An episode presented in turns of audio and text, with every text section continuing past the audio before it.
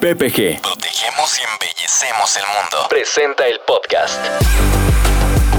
PPG, tu mejor aliado contra la corrosión con Gerardo Cedillo. El ingeniero Cedillo es un experto en corrosión, certificado por NACE International, con amplia experiencia en formulación de recubrimientos de protección y marinos, y es líder del servicio técnico industrial para PPG en México. En este podcast recuperaremos los aprendizajes de cientos de proyectos en los que tendremos la introspección del equipo de servicio técnico de PPG con más de 90 años de experiencia combinada. Bienvenidos. Esta semana presentamos revestimientos para interior de tanques. Para este capítulo, el ingeniero Cedillo ha convocado a el ingeniero Jorge Esquivel y el ingeniero Ignacio Gutiérrez. La corrosión se define como el deterioro de un material a consecuencia de un ataque electroquímico por su entorno. PPG, protegemos y embellecemos el mundo. Hola comunidad PPG, en un episodio más de nuestra serie de podcast. Como todos sabemos, el contener un fluido en un tanque implica varios temas y a la vez entender varios razonamientos, por lo cual el día de hoy en conjunto con Ignacio y con el ingeniero Jorge desarrollaremos todos estos temas. Ignacio, ¿por qué se debe de recubrir el interior de un tanque o de un recipiente que va a almacenar un fluido? Existen varias razones por las que se debe de recubrir un interior de un tanque y considero que la primera eh, sería la seguridad en cuanto a, a que el recubrimiento cumpla con ser una barrera y no tener una catástrofe en cuanto a que se vaya a tener una picazón en, en el tanque o en el acero. La segunda sería la contaminación. Eh, existen varios productos en el mercado donde se puede contener estos productos en un tanque. Entonces, eh, por decir un ejemplo, eh, la miel o el jarabe no se puede contaminar con el óxido de un tanque. Y la tercera también considero que es proteger la inversión del tanque, ya que si el tanque llega a sufrir algún deterioro, la inversión se, se caería. Entendiendo entonces que almacenar o contener un fluido implica precisamente colocar una barrera de protección para evitar el daño en, estos recipientes que pueden ser tanto de acero como de concreto y evitar así también la contaminación del medio ambiente. Pero también muy importante es contener ese fluido sin que éste se contamine. Jorge, eh, ¿qué características debe tener un revestimiento para interior de tanques? Bueno, como comentó Ignacio, es muy importante considerar que el recubrimiento no vaya a dañar el líquido a contener, al, al, que va a estar en contacto con el recubrimiento no debe contaminarse. Entonces, la resistencia química de este recubrimiento, este revestimiento, pues tiene que ser capaz de soportar las características del el líquido a contener. Es decir, tenemos líquidos de tipo ácido, de tipo alcalino, etcétera. Entonces, esta agresividad química que ofrecen los líquidos a veces sobre los recubrimientos, pues debe ser eh, entendida para poder seleccionar el recubrimiento más adecuado sin que éste se dañe. A su vez, el recubrimiento también debe ser capaz de no contaminar al, líquido a contener, es decir, su inercia, su resistencia a la interacción con el líquido eh, debe ser tal que no debe contaminar, no debe haber migración de alguno de los componentes del recubrimiento hacia el líquido contenido, de tal manera que hay inercia en, en, la, en el recubrimiento.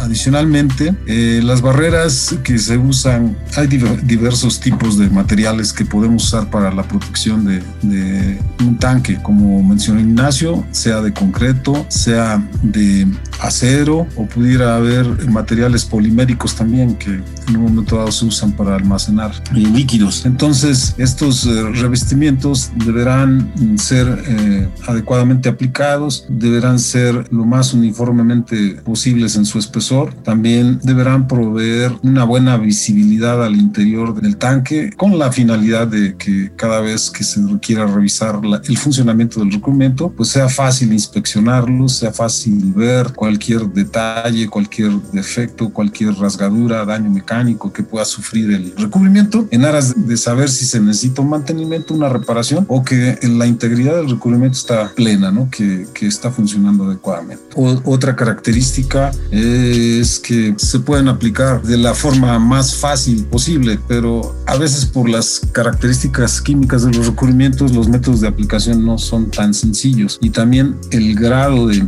de inercia química se logra a través de su proceso de curado. A veces son tan sencillos los recubrimientos que curan simplemente por evaporación de su solvente o de su medio de dispersión y secan y endurecen por evaporación, pero hay otros casos que requieren de ayuda para su dureza, para que logren una dureza y un curado suficiente y que se hace por medio de calentamiento, ¿no? Entonces, todas estas características deben ser entendidas cuando queremos eh, seleccionar un recubrimiento o un revestimiento lo más idóneo para la preservación y conservación de los líquidos que queremos contener en dichos recipientes o tanques. En general, esas son las características. Deben también tener eh, la mejor facilidad para su limpieza, porque si hay un cliente que normalmente quiere almacenar diversos líquidos en el mismo tanque, pues la limpieza, la decontaminación del tanque antes de cambiar de servicio también debe eh, facilitarse. Entonces, la tersura, la facilidad de limpieza que ofrezca el recubrimiento es otra característica a considerar al momento de seleccionar este tipo de, de materiales o recubrimientos con una amplia funcionalidad. Bien, Jorge, como tú ya indicaste, para contener un fluido y para proporcionar una barrera de protección en el interior de un tanque es importante considerar primeramente el fluido que vamos a, almacenar, las características de este fluido, si es de carácter ácido, si es de carácter alcalino, las temperaturas de operación e incluso si se van a almacenar posteriormente otros fluidos, también debemos de tomar en cuenta esto porque el revestimiento que se va a recomendar debe de cumplir perfectamente con esa característica de poder contener estos otros fluidos. Jorge, ¿qué tipo de formulaciones son las ideales para su uso como revestimientos en interior de tanques y por qué? La variedad de recubrimientos o liners es muy amplia, dependiendo de la naturaleza química del líquido a contener, pues tenemos una amplia gama de, recubrimientos que podríamos eh, clasificarlos en dos tipos genéricos y luego de allí hacer una clasificación más específica dependiendo del, del, recubrimiento que estemos hablando. De manera genérica podríamos nosotros en el medio mencionar dos grupos, los recubrimientos inorgánicos, que así los llamamos, porque ocupan materiales muy inertes obtenidos de la naturaleza, que son base de minerales o silicatos, que no necesariamente se comportan como un polímero tradicional de la química del carbono. ¿no? Entonces en este caso hablamos de recubrimientos inorgánicos, como los que ya conocemos, los inorgánicos de zinc, que son una matriz de silicato polimerizado, que es un cristal con ciertos componentes que ayudan a, construir su película y que tradicionalmente a veces les incluimos eh, metales como zinc u otros agregados eh, de tipo laminar como micas, etcétera, que les dan ciertas propiedades de resistencia química y nos sirven para manejar cierto tipo de líquidos. El otro grupo genérico estaríamos hablando de, de polímeros propiamente derivados de la química del petróleo. Y la verdad ahí tenemos una gama amplia de recubrimientos. De manera genérica podríamos hablar desde un recubrimiento vinílico derivado de, del policloruro de vinilo o recubrimientos de tipo epoxi que están, como su nombre lo indica, basados en resinas epóxicas y una amplia gama de, de resinas epóxicas está disponible en el mercado para hacer formulaciones de recubrimientos al interior de tanques. También podríamos este, recurrir a polímeros de tipo poliuretano que en cierta manera también hoy en día tienen un uso amplio para el interior de tanques. Podríamos recurrir a otro tipo de materiales que en nuestro caso no los manejamos, pero son frecuentes en el uso de recubrimientos para interior de tanques como los elastómeros, los hules, los polietilenos o placas de polivinilo, de PVC, etcétera. Entonces, como ven, eh, la química es muy amplia para este tipo de, necesidades. Tenemos también poliésteres que, sirven para el interior de tanques. ¿no? Si nos enfocamos un poquito en este tipo de recubrimientos, pensando en el tipo de inorgánico, pues ya mencioné que son los basados en silicatos de tilo, polimerizados u otro tipo de silicatos también polimerizados que pueden ser resistentes a diversos medios para manejar, por ejemplo, aguas de proceso que no tengan una acidez alta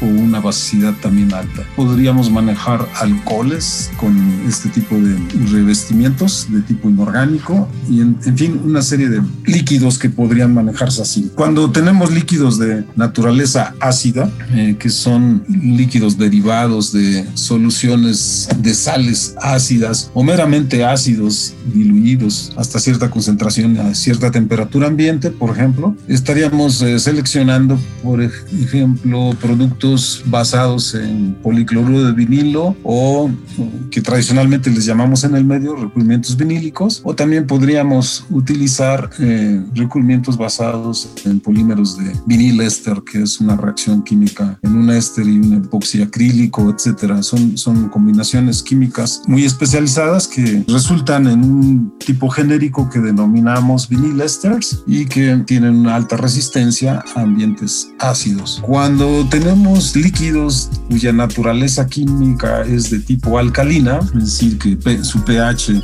va desde los 7 hasta los 14, eh, en este rango, en esta escala de pH se caracterizan los productos alcalinos, entonces tenemos una gama amplia de recubrimientos epoxis para poder contener y manejar este tipo de materiales con esa naturaleza alcalina.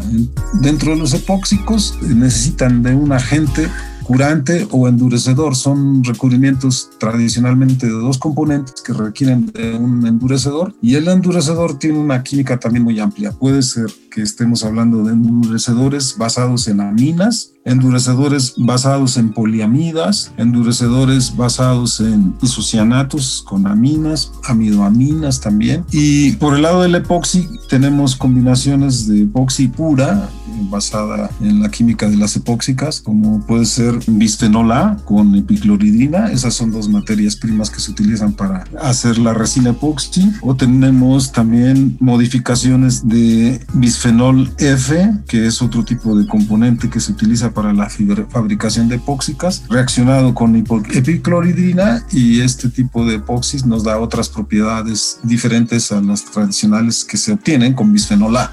Adicionalmente, podemos utilizar eh, componentes de tipo fenol o cresol y estaríamos ya modificando la resina epoxi con estas moléculas de fenoles o cresoles para lograr una química muy común hoy en día que se llama epoxi novolax. Son otra variante de las epoxis que desarrollan altas propiedades de resistencia química, de inercia y de resistencia a la temperatura. Y entre este tipo de materiales todavía podemos jugar con la química de, los mismos. Eh, podríamos hacer que reaccionen las resinas epoxis con sus endurecedores, sea de tipo amínico, poliamídico, amínico cicloalifático, etcétera, o como les dije, con epoxi fenólicas o cresólicas, y las podemos hacer reaccionar a temperatura ambiente o las podemos reaccionar previamente en el reactor y ya avanzar la reacción hasta un grado tal que solo queremos que cuando se aplique se complete esa reacción. Entonces, a través de esta reacción avanzada en nuestros procesos de fabricación, logramos todavía mucha mayor resistencia química. Y a este tipo de productos que son pre-reaccionados o pre-avanzados en su reacción, les llamamos aductos, ¿no? Entonces podríamos tener un producto epoxi, fenólico, aducto, amina, son combinaciones muy extrañas que acá los químicos hacemos a veces y que nos llevan a moléculas más complejas, más estructuradas, pero que redundan en mejores beneficios para eh, contener líquidos muy agresivos, como les he dicho, los de tipo ácido, que son muy agresivos hacia los sustratos metálicos hacia el concreto. Sabemos que un ácido deteriora muy rápidamente el concreto deteriora muy rápidamente a los metales, en este caso el acero, el acero que es el material más común de construcción por su costo, por su maleabilidad, por su manejabilidad, es el material más idóneo para la construcción de tanques. Tenemos tanques también de, de acero más reforzado como el acero inoxidable, etcétera, pero obviamente los costos son mucho mayores. Por eso es que el acero tradicional, convencional, el acero al carbón, es el material más comúnmente usado y que ante soluciones ácidas o alcalinas se ve generalmente dañado de manera rápida, por lo cual se necesita un recubrimiento para su preservación ante el ataque de este tipo de líquidos a contener. De esa manera eh, podemos este, tener una visión genérica de las características que debe de, tener un recubrimiento y también de su composición química que dependiendo del medio a contener podríamos seleccionar. Ya les he mencionado, ¿no? En el pasado también se usaban modificaciones de epóxicos con alquitrán de hulla que hoy en día están en desuso y en su momento fueron muy buenos para el manejo de aguas, aguas de proceso, aguas de ríos, hasta agua potable en cierto momento se iba a manejar con epoxis alquitrán de hulla. Epóxicos de tipo amínico eran muy buenos para la resistencia a la humedad, al ataque del agua y también llegaron a usarse para la protección de acero en inmersión en suelos, es decir, en tubería enterrada. Eh, no así los poliamídicos, los poliamídicos son más vulnerables al ataque de, bacterias en suelos. Como ven, el uso de los recubrimientos es muy amplio. Para el lado de los compuestos, cuando queremos manejar compuestos líquidos como pueden ser soluciones de álcalis, de por ejemplo de sosa, de potasa o, o cualquier otra sal alcalina, tenemos la facilidad de seleccionar recubrimientos epóxicos de tipo poliamídico, de tipo epoxinobolac, en función de, de, la agresividad de estas soluciones alcalinas que nos dan este servicio y también de la temperatura. Cuando hablamos de productos del petróleo, derivados del petróleo como combustibles para aviación, combustibles como gasolina para autos, etcétera, y cualquier otro tipo de solvente derivado del de, petróleo, pues también tenemos una amplia gama de, de recubrimientos de tipo epoxi pudiendo ir desde los epoxiamínicos, poliamídicos, aductoamínicos, aductofenólicos, amínicos, etcétera, hasta los novolax. Los que más resistencia desarrollan son los epoxi aductofenólicos novolac, ¿no? Es un nombre complejo, pero los novolax, tradicionalmente así llamados en el mercado genéricamente, son los que ofrecen mayor resistencia química comparados contra un epoxi poliamídico o un epoxi amínico inclusive. ¿no? Y en ese sentido, pues este, debemos conocer muy bien las características químicas y beneficios de cada tipo de recubrimiento. Para eso tenemos información técnica que describe este tipo de características en cada uno de los productos que nosotros ponemos a disposición de nuestros clientes. Y en caso dado de que haya duda, pues contamos con la asesoría especializada para poder seleccionar el recubrimiento más idóneo en función de la necesidad que tiene el cliente, ¿no? Como ya hemos mencionado, a veces requiere del manejo de un solo líquido, pero muchas otras ocasiones se requieren de manejos de líquidos alternativos, de diversos productos a almacenar, a contener, y para ello entonces buscaremos el recubrimiento más idóneo. Hay otros recubrimientos más allá de lo que son las pinturas, todos los que, que hemos estado mencionando son de tipo pintura. ¿Y cómo los clasificamos en cuanto a su espesor? Pues entonces estamos hablando de que los recubrimientos tipo pintura pueden ser eh, aquellos productos que se aplican hasta un espesor de manera genérica, hasta 20, 30 milésimas de espesor seco. ¿no? Cuando ya estamos arriba de 30, 40 milésimas arriba de esto, ya estamos hablando de liners y en ese sentido podríamos hacer mención a poliuretanos 100% sólidos que se pueden aplicar a espesores muy gruesos o a poliureas, que también tenemos ese tipo de productos en PPG. Las poliureas, que son polímeros de reacción instantánea que requieren de un equipo especial de aplicación porque cuando juntamos la resina de tipo acrílico o poliol con su endurecedor para formar el poliuretano, que es el endurecedor de tipo isocianato.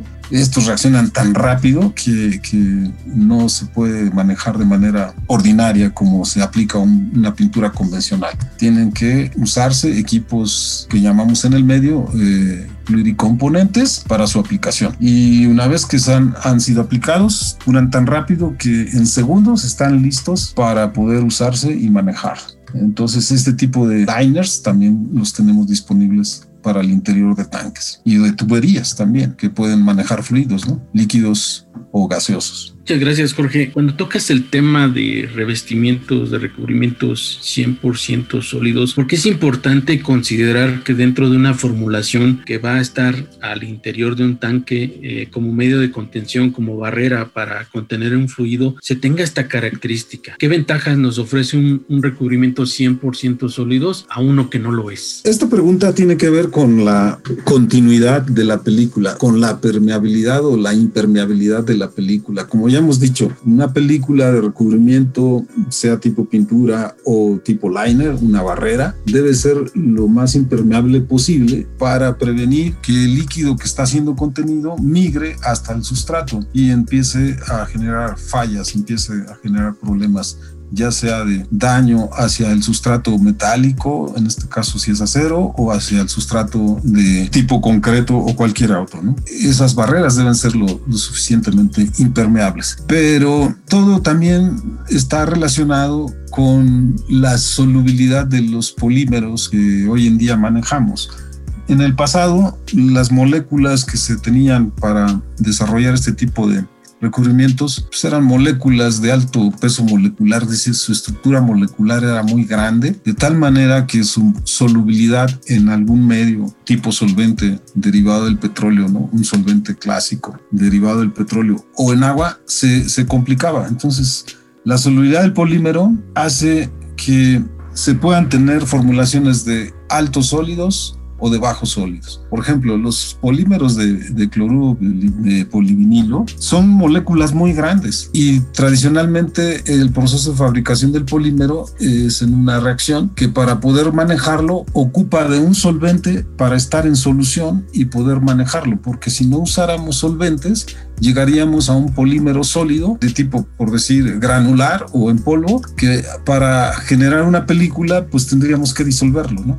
Entonces, para evitarnos ese paso, el proceso de fabricación del policloruro podría llegar hasta una partícula sólida. Entonces, para evitar regresar a, a, ponerlo en estado líquido, el proceso de polimerización se hace en solución. Ya desde que se está diseñando y formulando y procesando el polímero, se ayuda uno de solventes para tenerlo en solución en forma líquida y poder utilizarlo, poder aplicarlo como una película. Ese solvente, aparte de que nos sirve para solubilizar el polímero, mantenerlo en solución, nos sirve para formar la película, pero en función de los espesores que vayamos aplicando, el solvente pues tiende a evaporar, tiende a salir, pero dado el espesor podría ser eh, factible que quedara entrampado en la película misma del polímero y esos serían problemas a la hora de estar interactuando con un líquido. Si es un solvente que queda entrampado por el proceso de evaporación durante el secado del polímero, cuando se ponga en contacto con un líquido que podría estar allí almacenado a cierta temperatura, por ejemplo, a unos 30 grados centígrados, esa temperatura hace que el solvente que está ocluido, que está entrampado en la película del recubrimiento, se expanda, aumente su volumen y entonces forme problemas de ampollas. El entrampamiento de solventes nos lleva a ese tipo de fallas. Con estos principios así sencillos de entender cómo un solvente pudiera, a la vez de que es beneficioso para poder aplicar el polímero,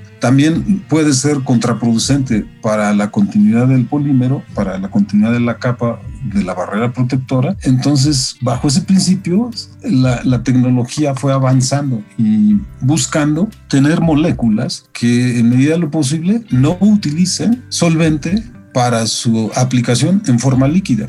De allí es el concepto que viene que cada vez hemos desarrollado recubrimientos de mayor contenido de sólidos o recubrimientos 100% sólidos. Esto significa que en su formulación no contienen solventes para su dilución. Es decir, el polímero está en estado líquido por su propia naturaleza. Es un polímero líquido que permite su aplicación sin el uso de solventes. Ayuda a eso a no tener problemas de solvente entrampado. Pero al mismo tiempo ayuda a construir espesores o capas películas de recubrimientos de mayor espesor, lo que en el pasado no se lograba con recubrimientos de, de bajos sólidos como el caso del, policloruro de vinilo requiere de mucho solvente para estar en solución y poderlo aplicar. Y el espesor que se desarrolla es muy bajo, entonces los recubrimientos requerían de varias capas, no solo una, dos, tres o cuatro, hasta cinco capas continuas o subsecuentes para poder desarrollar un espesor suficiente para poder almacenar ciertos líquidos. Entonces, en ese proceso de aplicación múltiple de capas, aparte de que podríamos ocluir solvente en cada una de ellas, pues este, se complica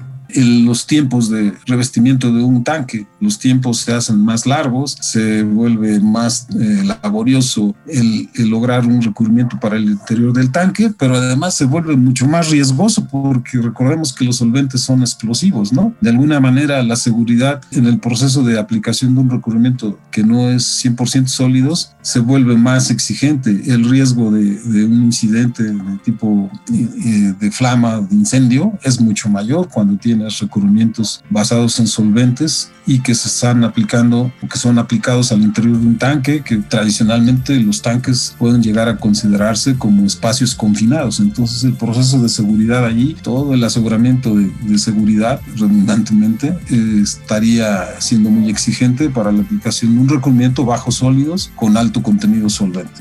En cambio, los de 100% sólidos, pues nos eliminan ese riesgo de fuego o lo minimizan, ¿no?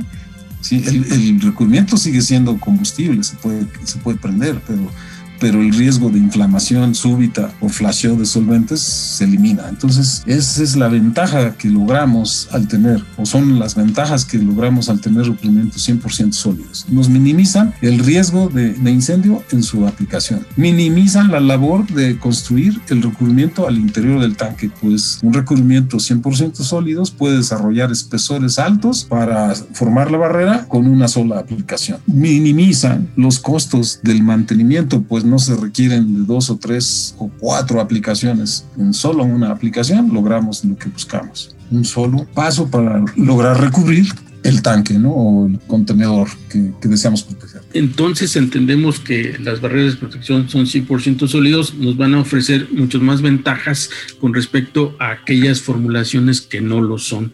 Ignacio, ¿algún caso en el cual tú hayas intervenido en donde se hayan usado formulaciones bajas en sólidos y con tu participación, con tu aportación en cuanto al uso de revestimientos 100% sólidos haya mejorado notablemente y haya generado la confianza en, nuestros clientes en el uso de las tecnologías PPG 100% sólidos? El usar recubrimientos no son 100% sólidos genera a la vez, como bien lo comentaba el Inge Jorge, es un alto riesgo por el solvente atrapado. También cuando utilizamos esos recubrimientos en un espacio confinado eh, es muy difícil que la capa de revestimiento salga ese solvente ya que es un espacio confinado. Muchas veces se especificaba tener un, equipo donde tuviera eh, aire constante y aún así ese solvente no salía, entonces se les daba hasta 15 días de secado a esos estanques y aún así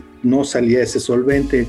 ¿Qué pasaba? Que cuando se llenaban esos tanques, en poco tiempo empezaba a, tener esas capas de pintura, burbuja, por ese mismo atrapamiento de solvente. Entonces también ese mismo solvente contaminaba el producto que, que estaba expuesto. Esos eran los casos donde me tocó ver y que era muy atípico en utilizar recubrimientos de bajos sólidos. Ignacio, ¿alguna experiencia en campo actual en donde se hayan colocado algunos de nuestros sistemas de protección para interior de tanques 100% sólidos y en los cuales el cliente esté 100% satisfecho precisamente por la, eh, la, aplicación de estas tecnologías de PPG? Yo diría que en todas las que me ha tocado estar, por decir en Veracruz tenemos varias terminales de almacenamiento, en Tuxpan, en Topolobambo, en Dos Bocas, el cliente está muy satisfecho ya que al ver todos estos temas de 100% sólidos, al contratista le ayuda mucho en la cuestión de los tiempos y no estar manejando varias capas y equipos adicionales en cuanto a circulación de aire. Al utilizar este tipo de recubrimientos PPG, el cliente está al 100% satisfecho. ¿Cuál ha sido tu mejor experiencia en el manejo de estas tecnologías?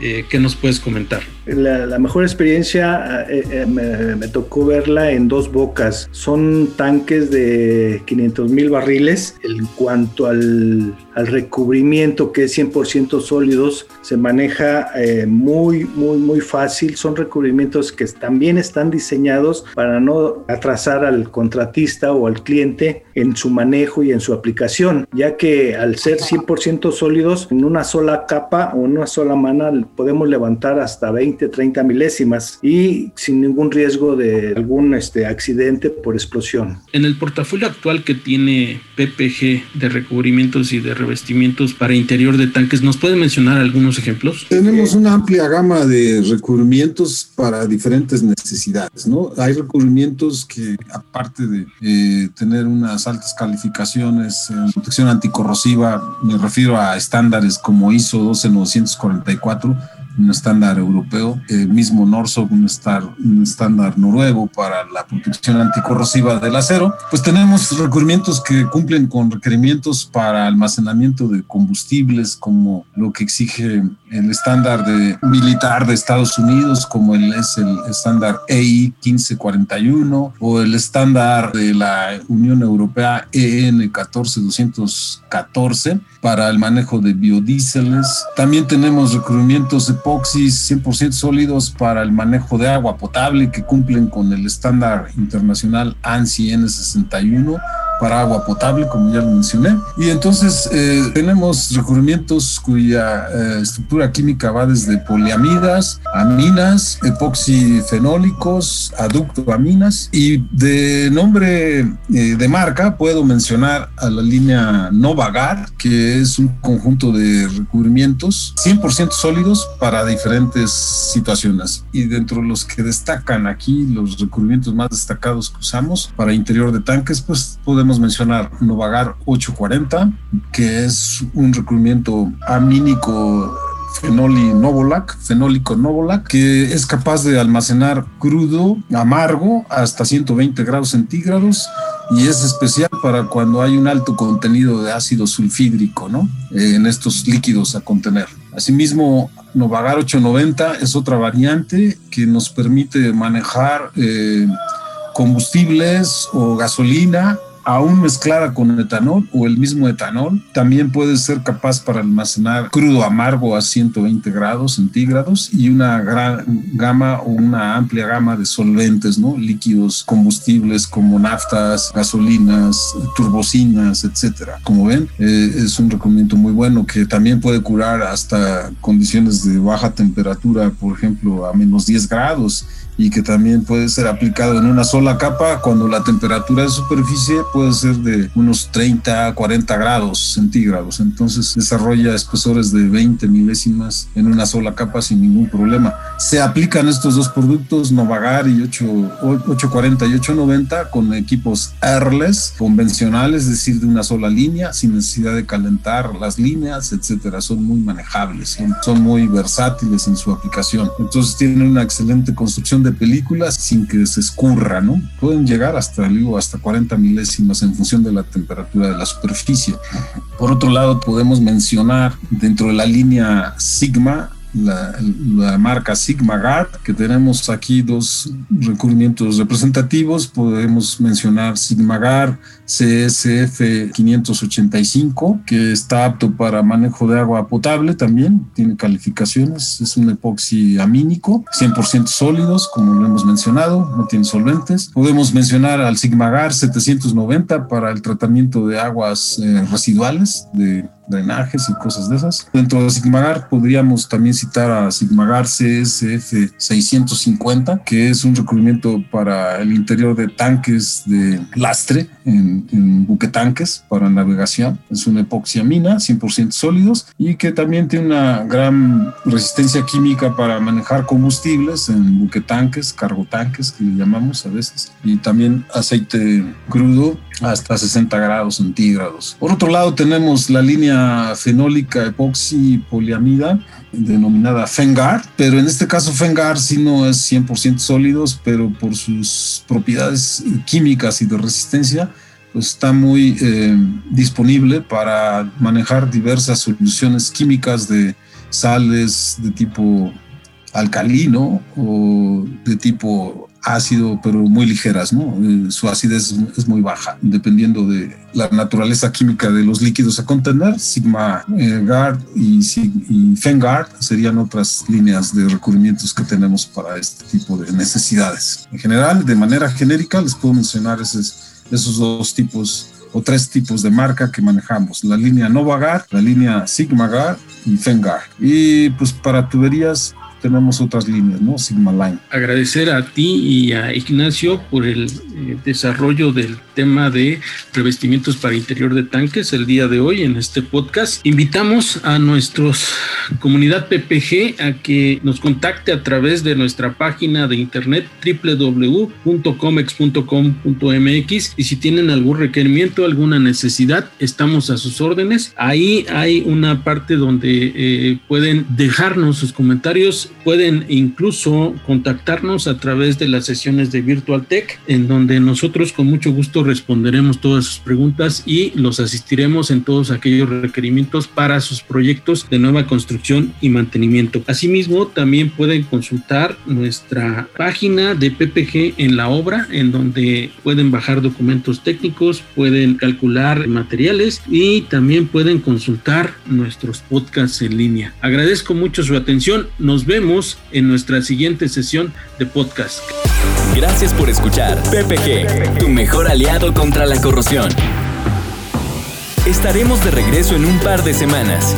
Mientras tanto, puedes consultar nuestras soluciones contra la corrosión en www.ppgpmc.com o escríbenos al correo solucionesindustriales.ppg.com. Hasta la próxima.